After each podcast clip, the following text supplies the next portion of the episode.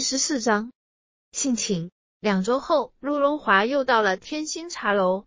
他已经看完了六册大道系列，觉得内容好像都知道，但是又什么都不明白，此种似是而非的感觉，他自己也不明白究竟，故而特来咨询李方明是何原因。陆荣华说：“这两周多时间，正好学校老师有事，教学时间很少，我就全部用来看书了。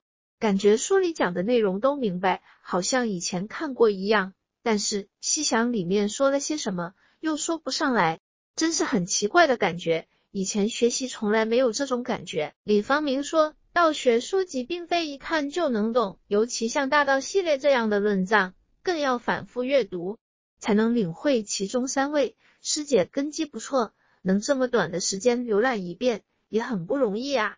陆荣华问：那么我应该怎样看才好呢？李方明说。读书个人有个人的方法和进度，并没有适合所有人的一致途径。对于我个人来说，学习大道系列时，是全套通读三遍后，再一册册的细细研读，感觉看着内容，书中真意会自动浮现于脑海中时，才是入门。能将书中真理应用在日常生活、工作、待人接物之中，才算是掌握一些基础。如此过程不断反复。就是我的进取之道，可供师姐参考。陆荣华说，一般的书看一遍，我就能基本理解书中大意。原来大道系列需要反复看才能理解吸收啊。但是这里面的知识是怎么用的？师兄可否说明一下呢？李方明说，这也涉及到方方面面，难有统一的说明。就事论事最好。若按现代人理解勉强来说，就是用书中的理地。重塑自己世界观、人生观、价值观，提升智慧境界，学习原理方法，将这些内容内化，变成自己解决实际问题的能力。不知师姐认为如何？陆荣华说：“听得不是很明白。我对书中性命、性情方面的论述很感兴趣，但是又不明白，师兄可否从这方面解说一下呢？”李方明说：“问得好，这是个根本性的问题。”涉及人体灵魂的组成，待我先上茶，再为师姐细说。高山乌龙如何？陆荣华说：“谢谢师兄，我喜欢。”李方明泡好茶后，接着上面的话题开始，简单的说：人是由身体和灵魂两部分组成，身体是父母所赋予，而灵魂则是由上天所赐，也被称为性。中庸天命谓之性，就是指此。而易经中更是明确说明。灵魂的组成及生化过程，这里的性天命也被称为元神，源自宇宙之初的原始仪器，是属天地生成之后纯阳之气。一般人在转生之时，就是此性体先孕育灵象界的冥府血河上的子和车中，待婴儿出世一刻，灵体投入躯体当中，才能启动人的一切思想言行。此性体日间居于玄关之处，夜间宿于肝脏之内。若是离开肝脏时，都会产生做梦现象。人之身体属阴性，性体属于阳性。性体投入身体之时，同时阴阳化合而成食神。此食神居于心脏之中，统领进行日常生存一切活动。人的魄体依附于食神，产生各种欲求和情绪作用。元神、食神二者其实为一体两面，均为原始一气所化而生。在日常之中，人们仅用食神而已，很难启动元神，而修行就是为了开启自己的元神。所谓的性命、性情，性是指元神，命是指食神，可以随物而生各种思维作用；情是指魄体，依附食神产生欲求和情绪反应。中庸一书对此两者属性做了一个总结：喜怒哀乐之未发，谓之中；发而皆终结，谓之和。中也者。天下之大本也，和也者，天下之大道也。执中和，天地未焉，万物欲焉。用现代人的方式来讲，可以这样说：元神是人根本，被称为中，是上天所赋予，是灵魂的本体，其属性类似于人喜怒哀乐未发时的状态。而食神是灵魂的作用，必要做到发而皆终结，一直保持食神处于和的状态，就是逐步与元神协调一致。将元神、食神融为一体，这是人生达至成就的大道，也是天地未育万物的原理。如此拗口枯燥的知识，陆荣华却听得津津有味，说：“原来二者是辩证统一的体用关系啊，性实体，命情适用啊。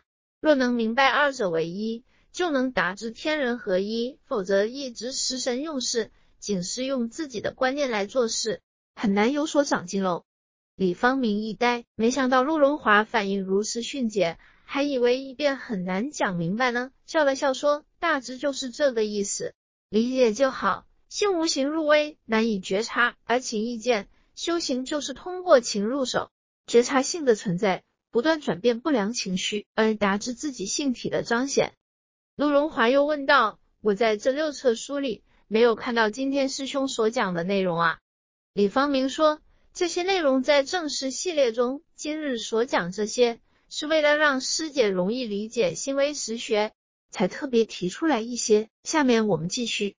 李方明拿过一些茶点水果，请陆荣华用过后，接着说：大道系列前六册中，是从思维形成的过程来论述性情作用的。人与外境的交互是形成思维的基础。眼耳鼻舌身与外境色声香味触相接触后。这些不同官能的感觉汇集到意识中，形成对外境信息的收集整理。由意识汇总后的信息，就会传送到莫那时进行分判，形成判断和行动。莫那时中进行分判时，会将信息传送到阿赖耶识，调用所有往昔储存与此次信息相关的内容，同时也会启动并延续与之相关的因果循环。阿赖耶识就像一个无线信号发射塔。将这些因果数据发布到整个世界，吸引相关的善德冤亲前来了缘，而往昔储存的相关所有内容会统合成为此次判断的初始数据。这些历史数据返回莫那时候，结合外界传入的实时信息，综合形成当下的判断和行为指令。指令在下达于眼、耳、鼻、舌、身，形成言行动作，同时也会存于阿赖耶识中，与往昔信息一起进行迭代储存。在这个过程中，第八阿赖耶识不分别善恶无记，只要信息进入，就会存储下来，以待后用，相当于性体元神的功用；而第七莫那时，则相当于食神的作用，启动一切的行为动作，由此来体现性体的功用。如此，可以反观心念意识的形成过程，达到净化不良思维气柄，弥补自身不足欠缺的目的。以后还会学习三魂七魄的原理，由此结合心为实学，更能对本体情绪欲望的产生及变化有更深层次的理解，也能由此达到更加的进化，提升功效。